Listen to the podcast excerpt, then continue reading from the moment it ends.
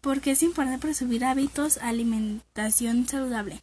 Es importante para nuestro organismo funcione normalidad y para resolver enfermedades. La actividad física es adolescencia. Es un buen desarrollo de nuestro aparato locomotor y tener huesos y músculos más fuertes. Evitar el tabaquismo es importante evitarlo para no desarrollar enfermedades y pulmonares. Evitar